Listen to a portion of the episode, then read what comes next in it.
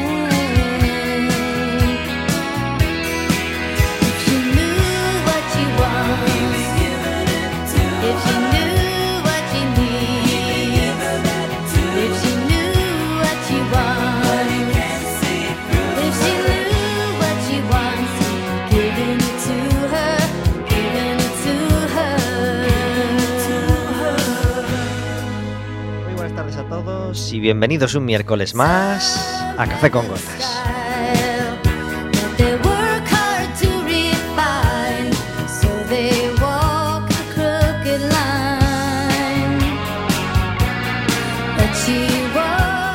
Estaremos con vosotros como todos los miércoles de 4 a 5 de la tarde en el 103.4 de Quack FM, en quackfm.org, en la aplicación móvil y como sabéis, cualquier día, a cualquier hora y cualquiera de los programas en Radioco Café con Gotas.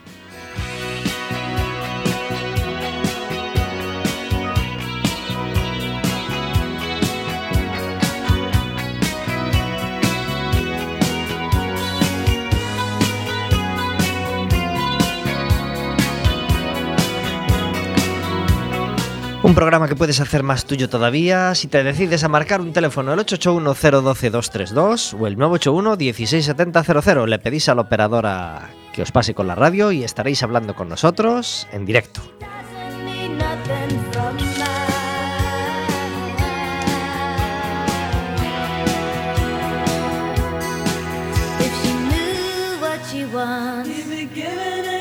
If she knew if she knew what she wants, if she knew what she wants, he'd be giving it to her, giving it to her. She wants everything. But it's nothing she wants. He's crazy for Podrás hacernos preguntas a nosotros, podrás hacerle preguntas a nuestros invitados, podrás decirnos a qué dedicaste este sábado de dura lluvia, este fin de semana de dura lluvia. Podrás contarnos lo que quieras en ese teléfono y ser parte activa de nuestro café con gotas.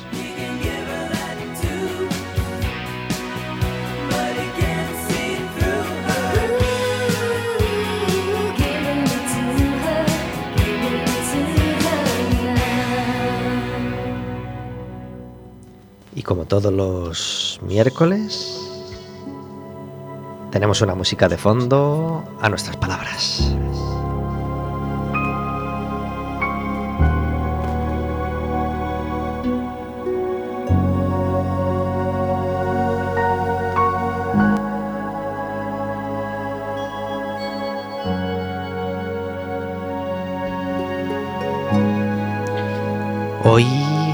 Disco que nos encanta de Teen Story se llama In Search of Angels. Con tema, el tema principal es de Teen Story y luego hay temas de varios artistas y es un- una especie de recopilación que salió hace pues fácilmente 22 años, deliciosa.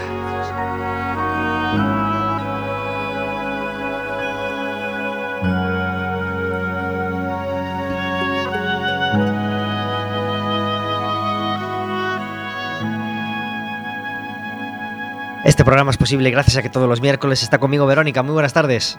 Hola, buenas tardes. Gracias por estar en Café con Gotas. Encantada de estar aquí un miércoles más. El hace unos 10 o 12 programas tuvimos al rock puro eh, a, lo que había sido el rock puro que, celebraba sus 20 más de 25 años ya creo que era en fin tuvimos a Viuda Gómez e Hijos rock and roll en estado puro eh, con, con un éxito no se puede decir que fuera un éxito efímero pero bueno sí fue un éxito de hace muchos años que, luego mm, cada uno tomó su camino y que ahora volvían. Y hoy tenemos eh, un artista con semejanzas y diferencias.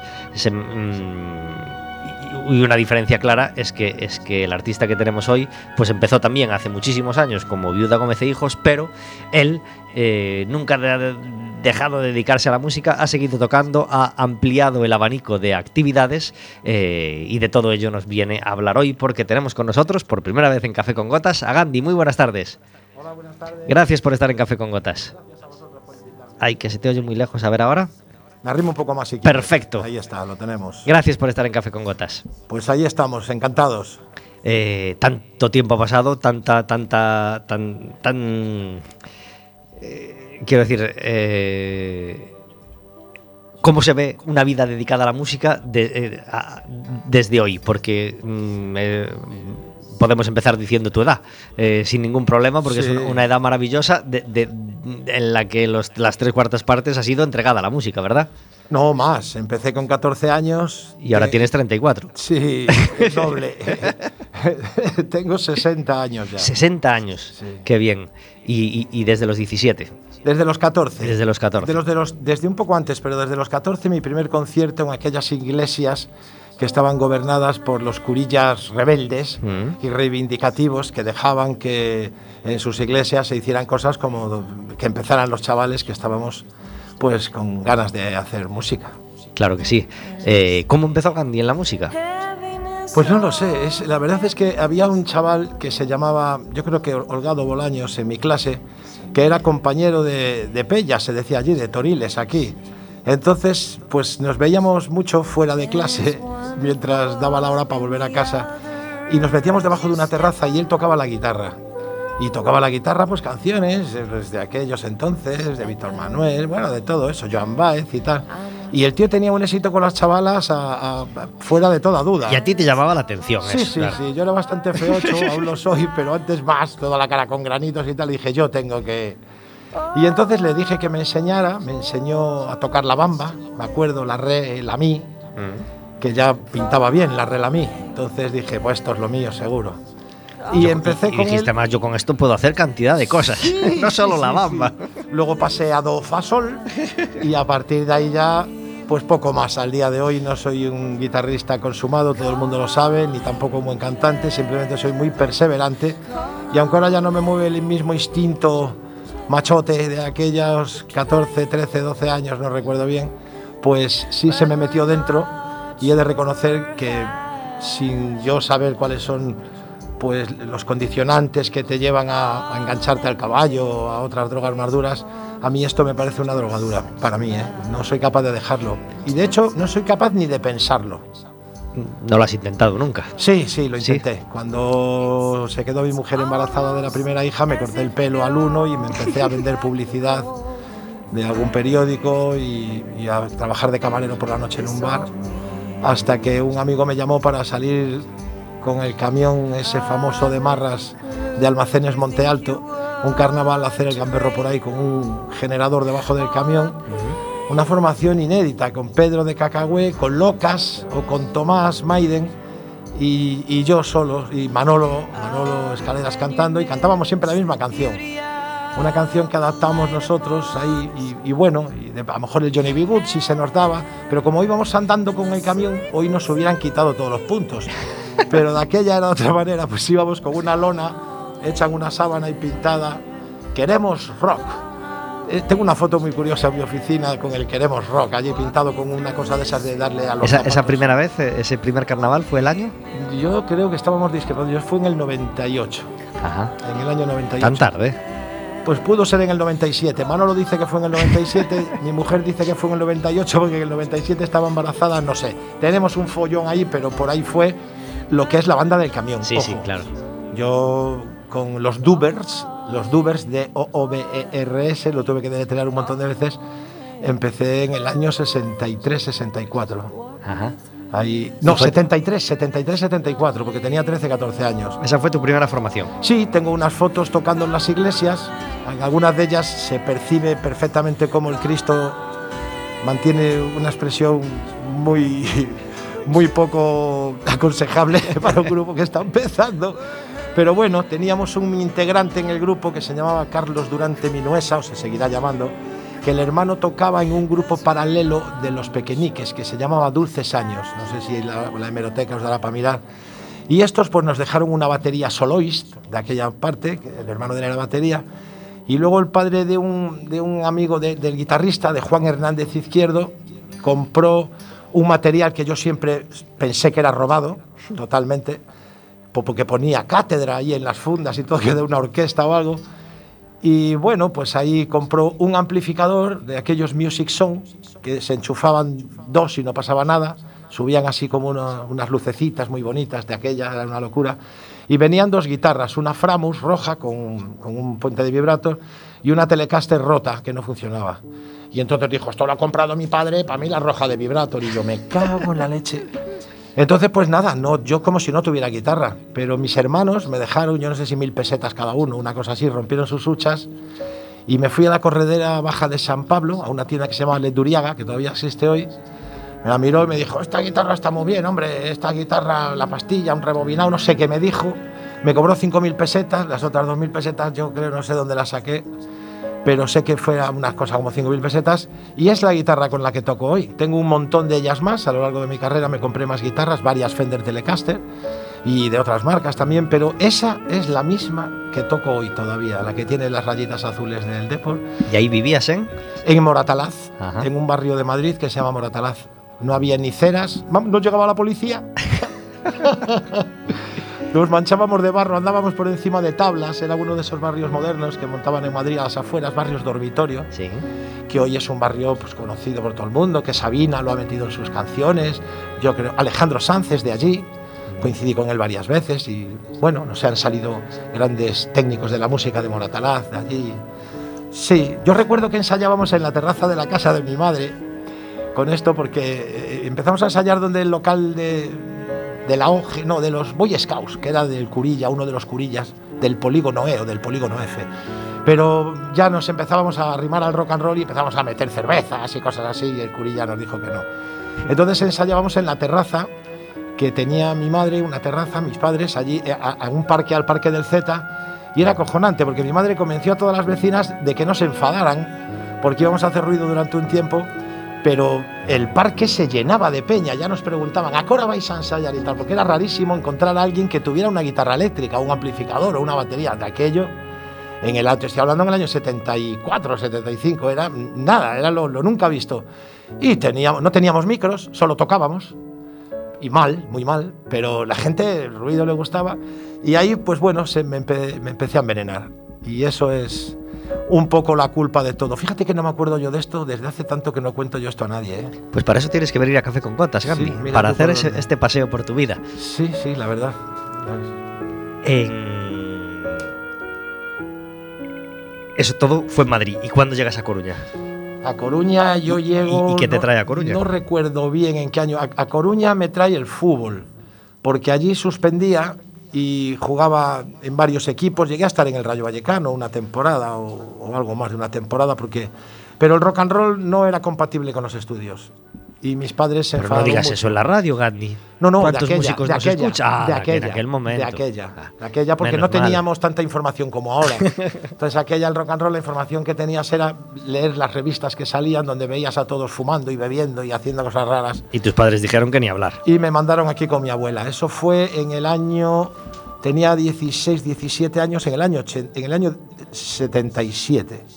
Y me vine aquí y aquí pues ir a estudiar al Zalaeta. Jugué en el equipo de fútbol del Zalaeta también. Luego estuve, eh, tengo el primer campeonato de fulbito también. Tengo una medalla de oro, lo ganamos y tal. Aquí volví con mis actividades de fútbol hasta que pues de repente también suspendía aquí, ¿sabes? O sea, no había rock and roll, pero había mucho cachondeo. Mi abuela, pobriña, no podía encargarse de, de custodiar a un tipo como yo en debidas condiciones. Sí me dio mucho cariño, mucha educación, que creo que a día de hoy todavía, pero lo de estudiar y eso no me gustaba más. Y tocaba la guitarra española y, y hacía, me junté con lo peor, que hoy en día siguen siendo amigos míos y son de lo mejor, pero de aquella ganas de estudiar no teníamos. tenía. Y entonces estuve aquí, pero me volví para Madrid y luego volví eh, en el año, yo creo que en 90, 89-90, a poner ya un negocio, la tortillería. Y es ahí donde me encuentro con ya en el año 89-90. ¿Que era un grupo formado que te adopta como cantante o lo formasteis entre varios? No, no, lo formamos entre varios. El grupo, se- se- yo tenía ganas de rock and roll, la tortillería me iba bien y empecé por fichar a Pedro. Pedro es el batería de Cacahué de toda la vida. Ha habido algún cambio cuando él se fue a la mil y tal, pero él ha estado siempre ahí. Y después eh, me presentó a un chaval que se llama Falque, un tipo súper delgadito y, y súper lleno de cruces al revés y con el pelo muy lacio, un tipo muy extraño, pero tocaba muy bien la guitarra. Y yo, pues mira, voy a tener una batería, una guitarra, nos haría falta un bajista. Entonces, Falque vino de la mano al poco tiempo, a las dos, tres semanas o así, de la mano de Tato, que era un guitarrista buenísimo, pero él lo que quería era hacer un grupo y dijo, yo toco el bajo, me da igual. y le dimos nuestro visto bueno y allí en la tortillería nos allí ensayábamos también y luego buscamos un montón de lugares de ensayo pues la historia de Cacahuella todo el mundo la conoce y si no la conoce pues yo creo que se puede documentar y si no si tenéis alguna pregunta yo te la respondo La tortillería estaba en. en la calle de Lorzán número 5. Sigue allí hasta hace poco. Yo, de hecho, la volví a coger hace como tres o cuatro años porque se había quedado, se murió la chica que lo llevaba y me llamó el dueño. Mira qué pena, con lo bien que. tra-". Y volví con mi mujer ya y con mis hijos y todo. Pero ya mayor he visto que la hostelería no, ya no era para mí. Yo también quiero disfrutar de los momentos de ocio, ¿no? Que es cuando la hostelería funciona realmente. En los momentos de ocio, tú te vas a un local de hostelería un viernes, un sábado, tal, y yo me, me tocaba currar y mi mujer y dije, no, no, no, no, que va. Eh, no, lo vendemos y lo vendimos rápido porque lo puse a funcionar otra vez bien. Damos de conciertos, Ajá. me juntaba cada mes con uno más y hacíamos como unas competiciones allí. Ahí es desde allí no he vuelto a tocar la guitarra española. Junté pues con Carlos Liñares una vez, con Dani Rollo otra vez, con Carlos Bau otra vez. No me quiero olvidar de nadie. Bueno, sí, con eh, Richie Clarete. Nos juntábamos, reservaban las mesas a cenar y tocábamos allí en, acústico y muy bien, pero nada, me lo dejé otra vez. Y lo mío es aporrear la Telecaster, aunque no le dé muy bien, creo que puedo convencer a, la peña que viene a nuestros conciertos de que medianamente se puede escuchar. ¿Hay alguna página web o algún lugar en internet donde puedas saber más cosas de ti, quien te esté escuchando y quiera bucear un poco? No, yo creo que no. Sí, sí, pues no lo sé. Mis hijos a veces ponen Gandhi y dicen, papá, sales por, por internet o no sé qué. Luego ahí en el Facebook, la página de Cacahué 30 aniversario, Ajá. que hicimos hace como unos cuantos años, no sé. Hará cinco años o seis o cuatro, no recuerdo, el 30 aniversario, que eso sí fue curioso, porque esos son canciones que habíamos grabado en el, estudio de Arturo Cres, y en el del Sargento grabamos como 12 o 13 canciones para hacer un disco de 8, 9 o 10, ¿no? Y seleccionar lo que se hace. Entonces grabamos una maqueta para luego escuchar y ver de ir a grabar otro disco, de aparte del que ya teníamos, que habíamos grabado en Songs Galicia con Eloy Caldeiro, que tenía solo cuatro temas. Entonces teníamos, no sé, 13 o 14. Y se murió Tato. Entonces, de hecho, hay algún tema que está sin acabar Es- es- y, y lo hemos metido igual.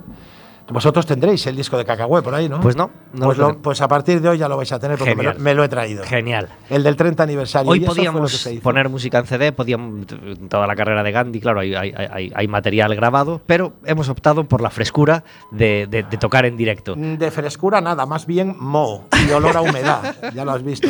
Así que ya pido excusas. de Metafóricamente momento. la frescura de la música en directo en la radio y pedimos a los oyentes, si es menester, disculpas, porque la, Sí. la frescura va en detrimento a veces pues de la calidad, del modo de las cuerdas. Ah, vamos a hacer lo que de podamos. decirles que me insististe bastante, incluso ayer de noche. No te olvides y yo me cago en la leche.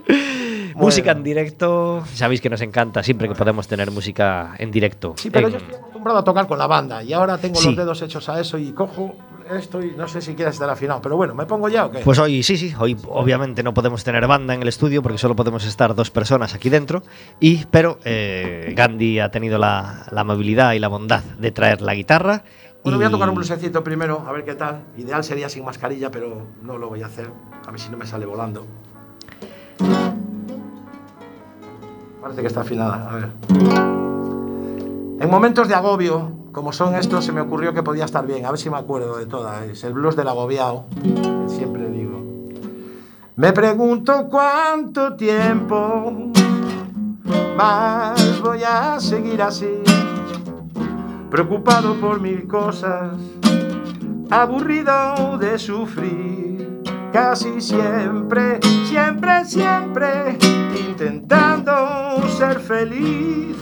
¿Hasta cuándo seguiré así? Tú caminas a mi lado, oh, yo no sé si estás ahí. Sabes que esa no es la historia. Hubo un tiempo para reír. Solo sé que estoy contigo y no tengo a dónde ir. Y ya es tarde para seguir así. Mañana por la tarde. uh, y dices que en otro lugar. Me sonreirás cuando vuelva a encontrarte.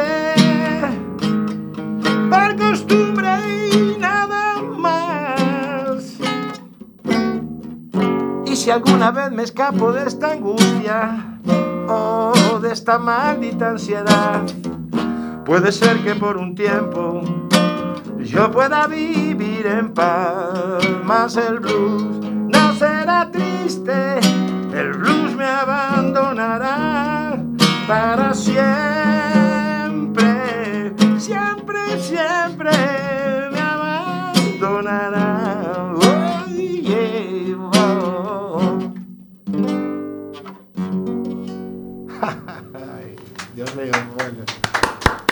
Muchas gracias. La música en directo, afinado auténtica, bueno, Muchos gozada cambios de temperatura. de Gandhi.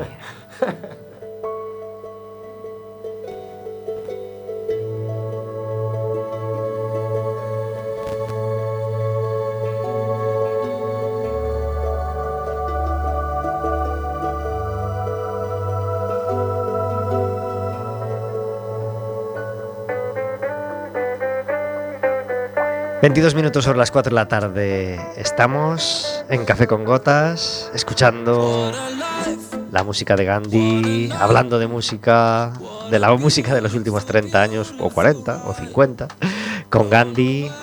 Y ahora suena Scarlet Pleasure, esto se llama What a Life, y es la canción de la película Otra Ronda, que fue una de las triunfadoras de este domingo por la noche, porque un domingo por la noche al año se entregan los premios del- de la industria cinematográfica norteamericana, los Oscar. Y, y para hablar de ello tenemos al otro lado del teléfono a Javier Trigales. Muy buenas tardes. Muy buenas tardes. Gracias ¿Qué por estar en? Café con Gotas. Un placer, aunque sea por teléfono esta vez. Claro que sí, una vez al año nos encanta tener a Trigales, haya Oscars, Goya o no haya nada de por medio, simplemente para charlar de cine. Hoy lo tenemos por teléfono porque este domingo se entregaron pues los Oscars más peculiares de la historia, ¿no? Sí, la verdad ha sido bastante, bueno, adaptados a las circunstancias, eh, empezando por el- la localización, que, que, bueno, parece casi un, un café-teatro y realmente era eh, en, un, en un espacio dentro de la Union Station de Los Ángeles, eh, que es una estación de tren, y es muy cinematográfica y ha salido un montón de películas, así que bueno, tenía, tenía su sentido el, el espacio. Vamos. Ajá. ¿Qué te pareció la, la solución adoptada? Eh, bien, lo que pasa es que, no sé, este año me parece que el nivel, sin ser malo, no, no era muy elevado y, y bueno, pues dentro de lo que había yo creo que los premios tuvieron más o menos eh, lógica y sentido común. Se estrenaron muchas menos películas que en un año normal, ¿no? Exacto. Y muchas que se iban a estrenar se están guardando para cuando, yo creo. Que ya se puede hacer una vida más normal y se puede volver a los cines porque la, la solución de las plataformas eh, para películas tan grandes, yo que sé, como la de 007 o cosas así, no, no es suficiente, yo creo, aún. Y están viendo a ver si pueden aguantar, aguantar, aguantar hasta que al final se pueda estrenar en las condiciones más normales posibles. Y eso yo creo que ha redundado en que no ha habido grandes títulos este, este año. En, en este momento, ¿cómo es la situación en los cines de Norteamérica? ¿Puede ir la gente libremente al cine? ¿Hay un aforo reducido? ¿La mayor parte de las salas han cerrado y no han vuelto a abrir? ¿Cómo están? No tengo el dato exacto, pero vamos, sí que están abiertos seguro, porque bueno, realmente están haciendo taquilla. La última película de King Kong, por lo visto, ha hecho una taquilla bastante aceptable dentro de, tal.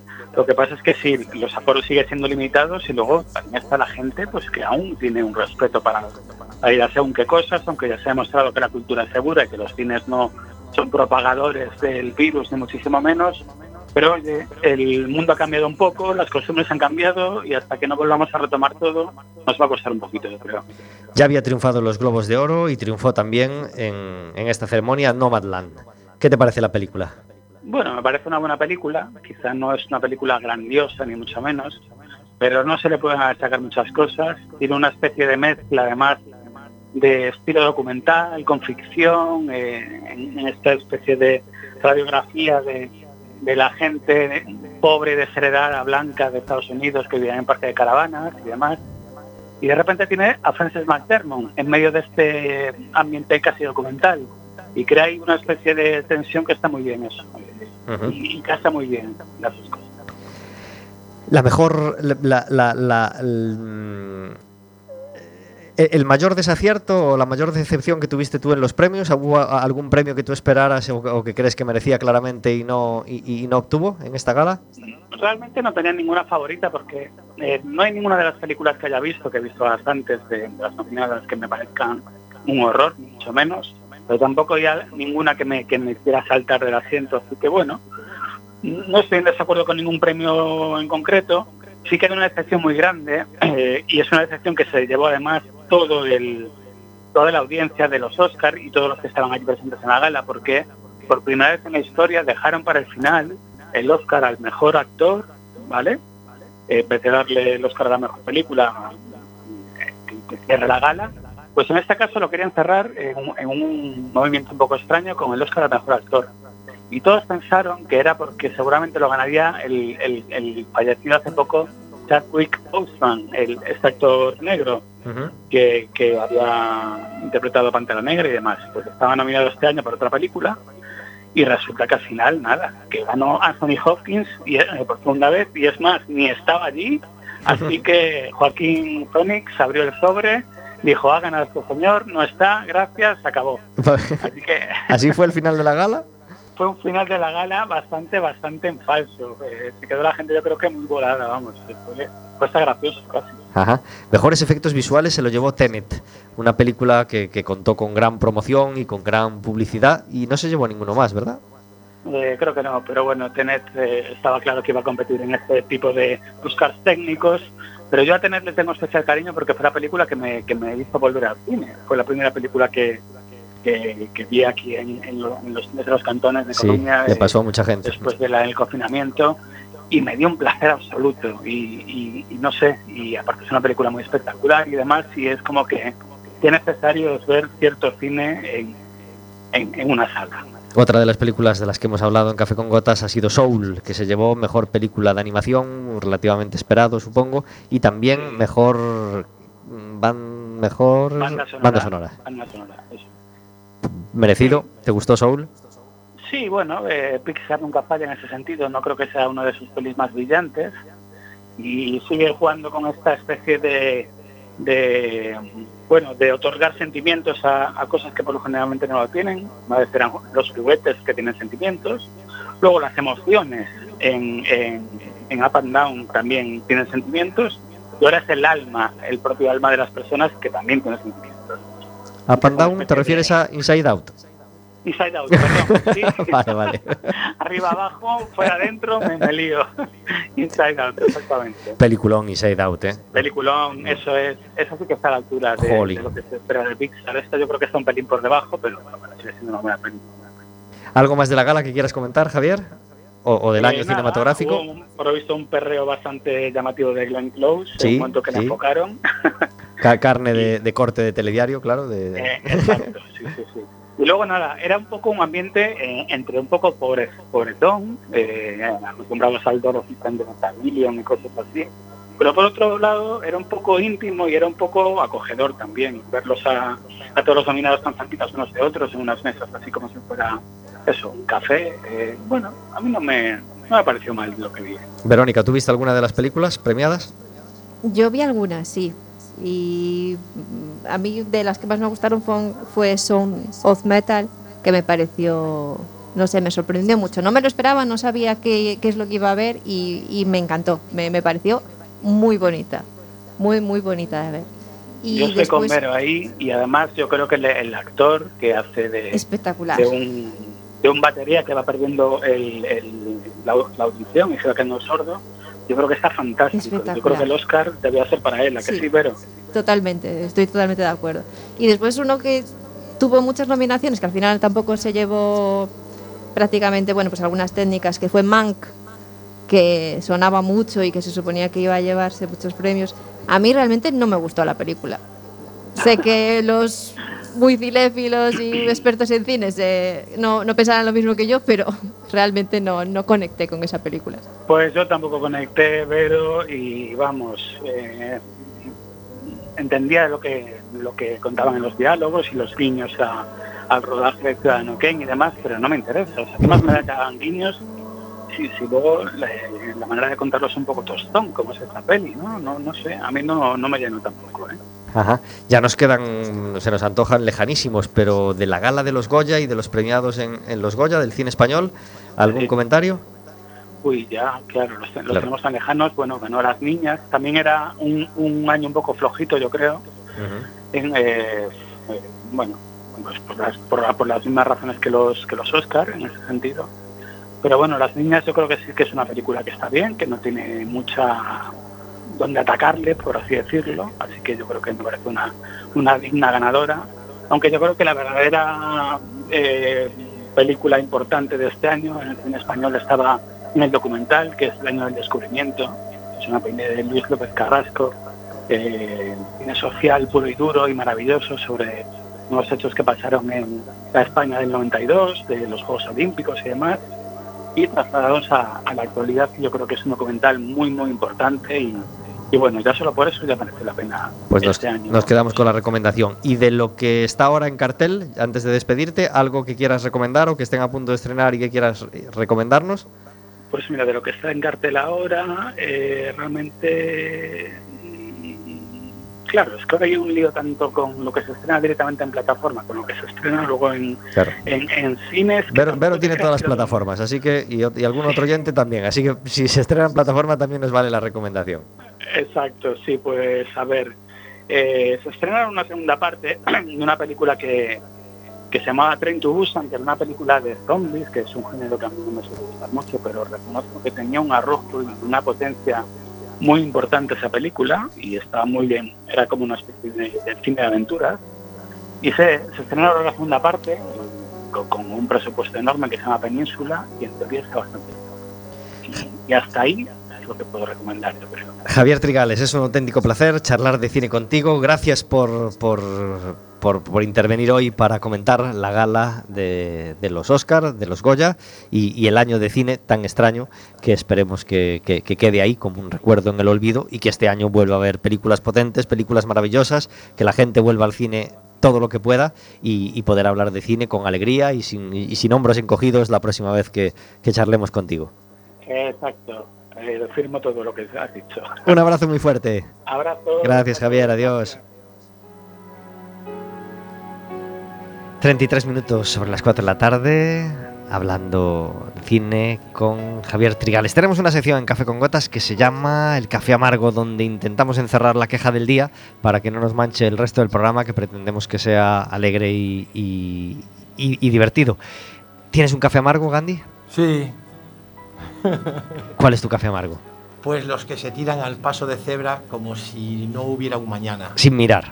sin mirar o mirándote a los ojos desafiantes ¿Ah, y, sí? parando el paso para que tengas que parar o lo aceleran. Yo creo que a veces quieren que los pilles para cobrar un seguro. Para pagarlos por Yo bueno, ¿no? los odio. Y es más, lanzo desde aquí una idea que se me ha ocurrido que creo que es buenísima y es que los pasos cebra no estén tan pegados a las esquinas. Quiero decir, que dejen un espacio ahí para que haya un coche y pueda mirar si vienen de arriba o de abajo y el paso cebra que esté un poco más atrás. Ujú. Porque como tú tengas que salir a una calle y pararte en un paso cebra para ver si te vienen y encima vengan, voy, ya no te digo los que te dan en el coche. A ver, A ver, hombre. pero, coño, si es que desde ahí atrás yo no veo, si bajan yo no sé si me van a dar, me tengo que poner- dígaselo usted al que pinta los pasos cebra, que por lo menos deje un coche para aparcar aquí y el de los de atrás que se queden y dejamos el paso.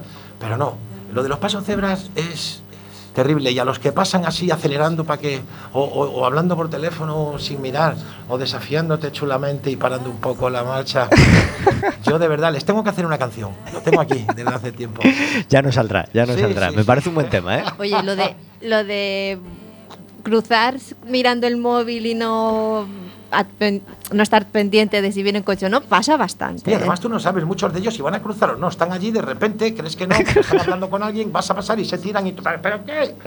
Señor, vamos a ver. Son los, los reyes ahí, de, es su castillo, es su, de- su- son los reyes en el Paso Cebra, son los presidentes del Paso Cebra. Nos adherimos, nos adherimos totalmente a, a- a- a- a tu café amargo. ¿Tú tienes un café amargo, Vero? Eh, sí, sí, tengo varios. No sé por cuál. Eh, voy a seguir por vi- temática, que ya empecé en algún otro café amargo de, de, de no entiendo la moda actual. Vale. Ya, ya había un pozo sin fondo de cafés amargos podemos Sí, ya había comentado ahí. el tema de, de los de, de- de- de los pantalones muy cortos para que se vea el tobillo y quede el tobillo al aire. Ujú. Eso Ideal lo- para lo había comentado. Pero hay otro ahora que tampoco entiendo muy bien, que son estos abrigos que parecen eh, nórdicos de, cama, de edredones, ¿sabes? Edredones nórdicos, pero que no tienen mangas. No lo entiendo. Es decir, si te pones uno de estos abrigos gordos que abrigan mucho, será porque hace frío. Entiendo yo que será por eso. Y entonces, ¿por qué no tienen mangas? No tienen mangas. Y esto me viene a la memoria porque cuando yo era muy joven en el instituto había una moda muy muy similar, que a lo mejor no os acordáis, pero eh, era una moda de era una moda de, de chica, no tengo ¿vale? tanta memoria. Pero había unas especie de como de jerseys de cuello alto que no tenían manga. No me digas. ¿No No, os no, re- acordáis? no, no recuerdo esa moda. No, pues había una moda de que eran unos jerseys que podían ser o muy finitos, así, eran de lana. Y eran o muy finitos o también podían ser un poquito más gordos, pero eran de cuello alto. Pero sin Y manga. sin mangas. No tiene sentido, No tiene ¿verdad? sentido. Pues esto tampoco. Y me vino a la cabeza estas modas ridículas que hay de vez en cuando, que salen de vez en cuando, que no tienen absolutamente ningún sentido. Me adhiero totalmente, totalmente. Y, y- y- y- y, bueno, por no hablar ya de las pasarelas de moda, ¿no? De, de las cosas Bueno, que salen en las pasarelas es- de moda. No, pero eso yo lo entiendo. Ya sé que es otra cosa, eso ya sí. es un espectáculo, ¿vale? Eso seguramente después se adapte a la calle y no salga como en la pasarela. Eso está, evidentemente, si quieres llamar la atención o quieres eh, tener una, hacer una tendencia o tal. Eso es distinto, porque eso es eh, mentira, digamos. Sí, sí, Pero esa moda después llevada a la calle tiene que ser algo ponible, algo práctico, algo... Mi hijo que trabaja de eso y como un profesional además, pues le pagan. Y a veces yo lo tengo visto con dos o tres gorros, con faldas y con un carrito de la compra y en sandalias. Hay fotos de eso por la pasarela, quiero decir. ¿eh? Explícanoslo, por O sea, favor. no, no en- en- hace muchos, muchas fotos de Booking para cosas raras también, pero eso era pasarela pura y dura. Y yo, ¿cómo puede llevar el tío tres gorros? Pero eso es ficción. Eso no, o sea, no vas a salir así a la calle, ¿no? Bueno, está en el estudio el hijo de Gandhi. Yo no me atreví a presentarlo porque no nos dio tiempo a, a comentar si quería intervenir o no. ¿Te presentamos? Sí. Sí, adelante. Manuel. Bueno, yo soy Manuel, soy el hijo de, de Gandhi. No, soy yo el padre del rata, Manuel, ¿no? Porque ahora ya es más famoso que yo. Un placer estar aquí escuchando las historias de mi padre que... En casa no cuenta nada, ¿no? Claro, claro, que pocas veces se abre así. Bueno, si hago esa, si hago esa labor, viene también el miércoles que viene. ¿eh? Si, si necesitamos que, que- que- que conozcas la historia de tu padre, no hay problema. ¿eh? Una vez al mes lo traemos. Porque Gandhi tiene mucho que contar, claro que sí. Bueno, gracias por venir a Café con Gotas, Manuel. Gracias por traerlo aquí.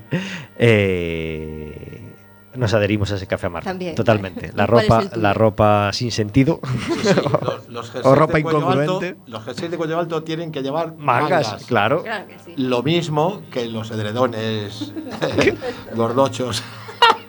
Qué gracia tienen. Pues mm, de alguna manera un poco lejanamente relacionado, eh, yo quiero, quiero hablar de las redes y las fotos en las redes. Es decir, de esa necesidad absurda de sacar todo en foto. De voy a un sitio y tengo que hacerme la foto y la tengo que poner en redes, pase lo que pase o genere problemas del tipo que sea a quien se los genere. En concreto, pues esta anotación la hice pues a- aquel día que Marcelo pues fue, fue a Valencia y se hizo unas fotos con su familia eh, para colgar en las redes, claro, eh, pues en pleno confinamiento, etcétera, etcétera. Entonces se montó el revuelo de por qué viaja Marcelo a Valencia si tenemos todo cerrado, se supone que tenía permiso, pero el alcalde de Valencia salió a decir lo multaremos y no sé qué. Eh, podemos hablar más o menos del tema, pero, pero todo eso se habría evitado si no aparece la foto en las redes. ¿Qué necesidad futbolistas, cantantes, políticos, influencers varios, de todo tipo, qué necesidad hay de poner todo en las redes? Si no está en las redes, no existe. No, has- no es que hay cosas que no tienen que existir La o, gente o que no. tiene o- una, una vida paralela a través del móvil. Claro. Yo lo veo en los Necesitas conciertos. alimentar esa vida. En los conciertos, la gente se pierde el concierto por estar con el móvil en la mano. O sea, yo lo tengo comprobado. Yo estoy a- da un concierto con la banda del camión y de repente, pues ves siempre alguno haciendo, pero vamos a tocar el rock del deportivo y saltan todos los móviles a la mano como si me fuera a morir mañana. Y dices, hostia, este va a ser la última. Y entonces todo el mundo mirando el móvil, no ve el concierto, ve el- a través del móvil, ¿no? Y dices tú, bueno, pues será así. Claro, y encima-. Yo nunca critico las nuevas costumbres porque entonces me tachan de pureta. Tú te pones a pensar, a ver si es que saben que es mi última actuación y por eso la quieren grabar. Y yo no lo sé. Pero ganas de morirme me dan, porque digo, Claro. quedo inmortalizado seguro. De todas formas, eso ya es una cultura actual. Sí, sí, una ya, vida ya es una forma de, de vida. Una Sí. vida paralela Entonces, a través del móvil. sí. Bueno, Gema, que es una oyente a la que mandamos desde aquí un, un abrazo muy fuerte, nos dice que hoy es el Día Internacional contra el Ruido y que ese Sí. sería un buen café amargo, el, el de la contaminación acústica que sufrimos eh, en tantos ámbitos y en tantas ocasiones que no nos apetece nada que haya ruido, ¿verdad? Sí. Te prometo bajarle un puntito al Marshall cuando vaya esta tarde al local. Pues un abrazo fuerte, Gema. Otro.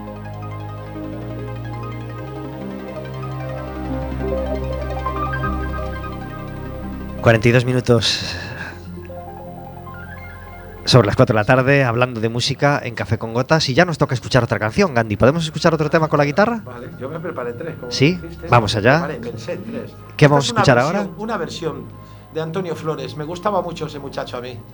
Eh, creo que se murió muy pronto. Muy Tenía- pronto, claro. Tenía que haber durado un poco más, pero bueno, Y en el mejor momento, o al menos en su Sí, momento sí. más álgido de creación y de reconocimiento, sobre Era todo. un, yo, él empezó haciendo rock and roll puro y duro. Y después se comercializó un poco. Pero tenía cosas, yo recuerdo haber adaptado una cosilla que si me lo permitís, a ver si me acuerdo, como siempre. Por supuesto. A ver, ¿cómo es esta Pues? Gandhi se quita los cascos y nos va a ofrecer el segundo de los temas de hoy a la guitarra.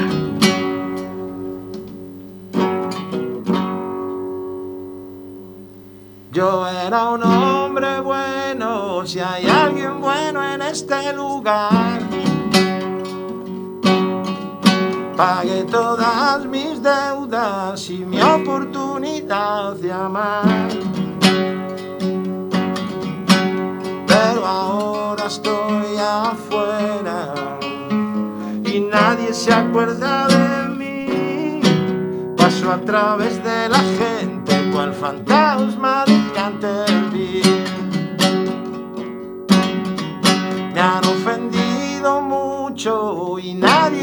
Explicación.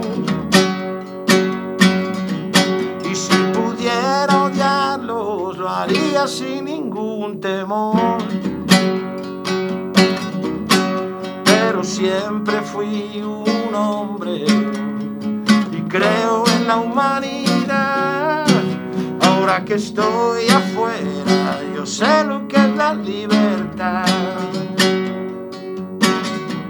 Y ahora que vuelvo a amarte, yo voy a amarte de verdad.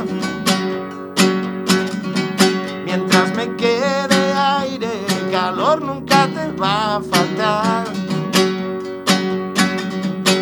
Jamás volveré a fijarme la cara de los demás y esa careta y otra que tira y tira para atrás.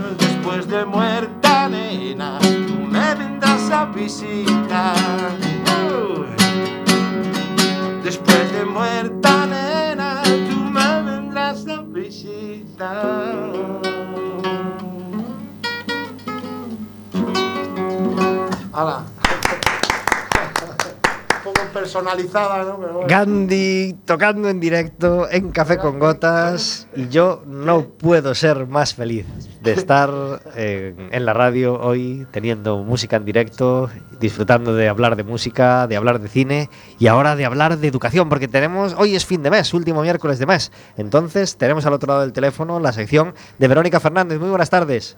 Hola, buenas tardes, ¿qué tal? Gracias por estar en Café con Gotas. Gracias a vosotros. Ya empezamos con la ciencia ficción, ¿eh? la ciencia ficción en la educación que nos trae Vero todos los miércoles porque hoy nos quiere hablar de alternativas al castigo, algo que nos resulta tan difícil a los padres, pues a veces, eh, sobre todo en la tarde rayante o en la tarde rayada, pues no, no estar con la amenaza del castigo eh, eh, continuamente, en, aunque sean castiguitos pequeños o, o compensaciones pequeñas en la boca, eh, pues para que nuestros hijos se porten más o menos bien. Eh, muy común esto, ¿verdad, Verónica? Sí, sí, lo es. Bueno, son costumbres que tenemos. Ca- Castigamos por muchos motivos y uno de ellos es porque es lo que hemos aprendido a hacer, ¿no? Es lo, que hacían los adultos para educar a los niños. Pero bueno, tenemos que cambiar un poco este tema, ¿verdad? ¿Cómo podemos hacerlo? Vale, pues lo primero, agradecer a algunas personas que me han hecho llegar sus mensajes y eh, uno de los temas que se repitió pues, fue precisamente si castigos y premios no, entonces ¿qué? Bueno, pues hoy os traigo una herramienta de la disciplina positiva para que la practiquéis en casa y empecéis a cambiar esta dinámica de la que hablábamos, ¿no? Y la herramienta es, decide lo que vas a hacer tú y no lo que vas a obligar a hacer a tus hijos. Y os voy a poner un ejemplo muy típico porque siempre se entiende mejor. Eh, a ver, por ejemplo, si yo siempre acabo discutiendo, gritando, amenazando castigando a mi hijo, pongamos que tiene 12 años, por dejar la ropa tirada por la habitación, en lugar de llevarla al cesto de la ropa sucia, bueno, pues ¿cómo haría para integrar la herramienta? Pues decido lo que voy a hacer yo, que eh, por ejemplo podría ser, bueno, pues voy a poner la lavadora solo con la ropa que hay en el cesto. Entonces, antes que nada, una aclaración. La intención no es, verás cómo así aprende, a modo de reproche y venganza, ¿verdad? Que es lo primero que se nos viene a la mente. No, la intención es, confío en ti y te permito que te hagas cargo de tu responsabilidad. Recordemos que lo que queremos enseñar son habilidades para la vida, desde el respeto y el cariño. Entonces, como yo ya he decidido lo que voy a hacer, hablo con él en un momento de calma. Esto es muy importante, un momento de calma, ¿vale? No en un conflicto. Y le digo, bueno, pues que, me- no me gusta estar enfadada con él, ni tratarlo a gritos. Le explico que yo no le puedo obligar a hacer las cosas, pero que necesito su colaboración. Y le informo de que es algo de lo que se tiene que responsabilizar él y yo me encargaré de mi parte, y que es poner la lavadora eh, con lo que hay en el cesto y lo que está afuera, pues quedará sin lavar.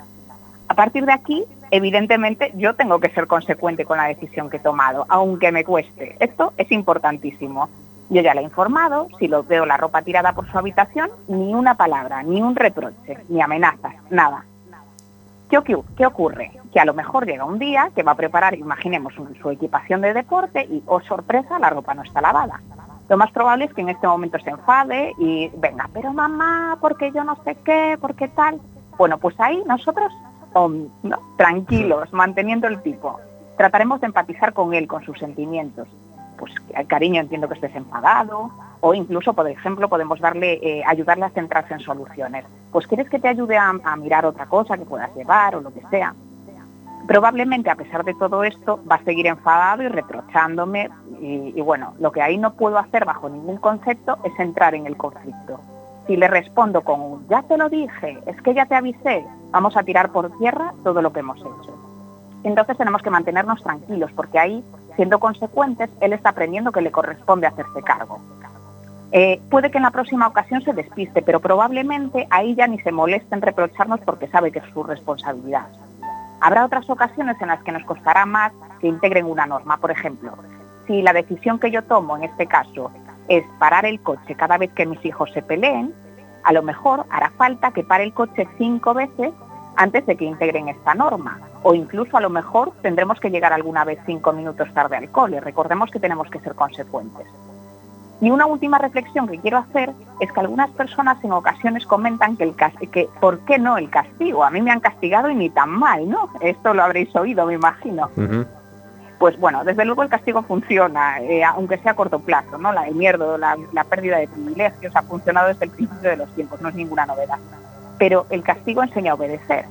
Y esto que puede parecer una ventaja a la hora de manejar, digamos, a nuestros hijos, cuando tengan 15 años a lo mejor y sea un grupo de, adolescentes a los que obedecen, porque la obediencia es el patrón que han aprendido, quizá yo no nos parezca una buena idea. Por eso os animo a enseñarles estas habilidades que realmente le valgan eh, en su vida ¿no? y le ayuden. Y bueno, y que las pongáis en práctica, porque si no se ponen en práctica, de poco vale la teoría. Así que nada, tened en cuenta que en esta lo importante es saber que queremos enseñar habilidades en la vida, que seamos consecuentes con nuestra decisión y que evitemos los reproches. Pues tomamos nota de todo ello y recordamos la dirección a la que pueden mandar las preguntas y el lugar de internet donde pueden encontrarte a ti, Vero. Pues mira, eh, la dirección donde pueden mandarlo es microescuelas.gmail.com y la dirección es www.microescuelas.com. Verónica Fernández sabe un montón de educación, de lactancia, de apego y de un montón de, de cosas relacionadas con los niños, con, con, los bebés, con el embarazo y, y, y, todo este mundo. Y os recomendamos visitar su página y si tenéis dudas, pues se la mandáis a ese correo electrónico y así podemos comentar eh, herramientas, dudas, eh, consejos en esta sección que tenemos todos los últimos miércoles de cada mes, ¿verdad, Vero? Sí, ahí os espero. Muchísimas, gracias, por estar, por estar en Café con Gotas, Vero. A vosotros. Un abrazo muy fuerte. Otro muy grande. Chao.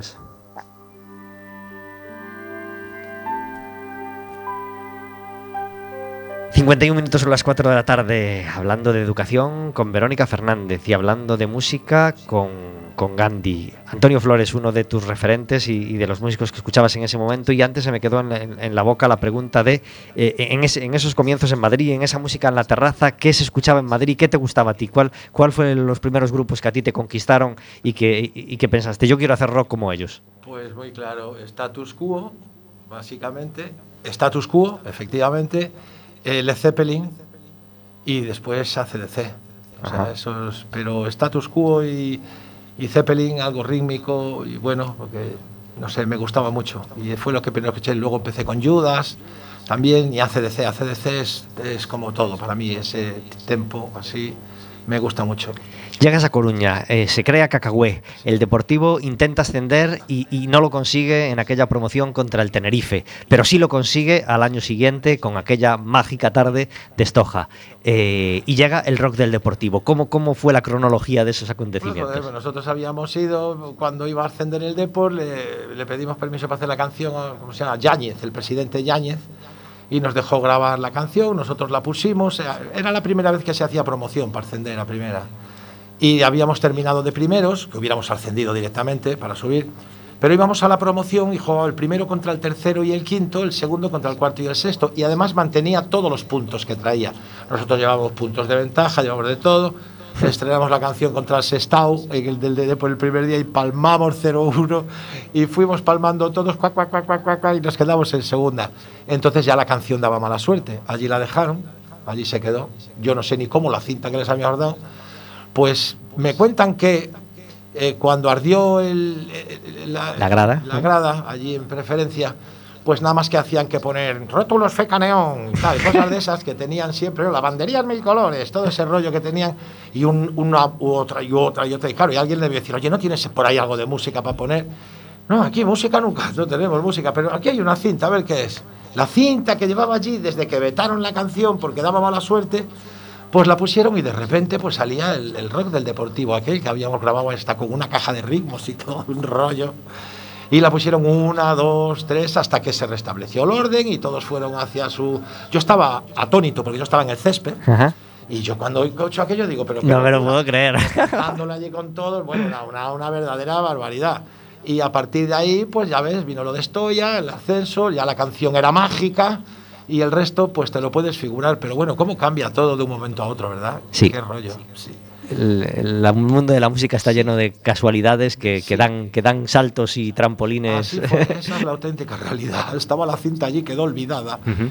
y la popularidad del grupo crece. Sí, sí, total. eh, Tocamos en un montón de sitios, tuvimos un bueno, fuimos a Madrid y todo, a un programa de La Hermida, de Concha Galá, ¿no? cuando había venido un niño con nosotros, que hoy es un excelente músico, que nos aventaja, por lo menos a mí, a Pocho, Pochito, que era un niño pequeñín y tal, y había subido a tocar un día con nosotros, que esa es otra historia enorme también, porque llovía, siempre nos escuchaban de fuera, y un día llovía, nos dejamos pasar, y resulta que yo le veía la boca al niño, cantaba todas las canciones, de haber estado tanto tiempo oyéndolas desde fuera del local, ahí en la calle de la Mula, y le bajamos un micro y el tío se las cantaba, no tenía, no afinaba mucho porque era muy pequeño, pero se sabía toda la letra, nos hizo tanta coña que lo sacamos en una canción en un noroeste, tocamos en varios noroestes, dos o tres, y lo sacamos, bueno, tal cosa hicimos, todos los medios, un niño.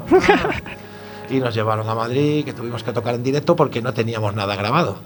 Y no veas para tenernos controlado en aquellos estudios cómo las pasaron de mal los de la televisión, porque éramos un poco peculiares los cacagüe. En la tienda de discos que está en la, en, en la calle, en la Fuente de San Andrés, eh, todavía está en el, el cartel, en el cristal de eh, a la venta el último disco de la banda del camión, Ah, sí, el de cascarilla con caña. Cascarilla Sí. con caña. ¿Es la última grabación de la banda Sí, del camión? sí, no la tenéis aquí, yo creo que la debéis No. tener. Bueno, pues a partir de hoy también.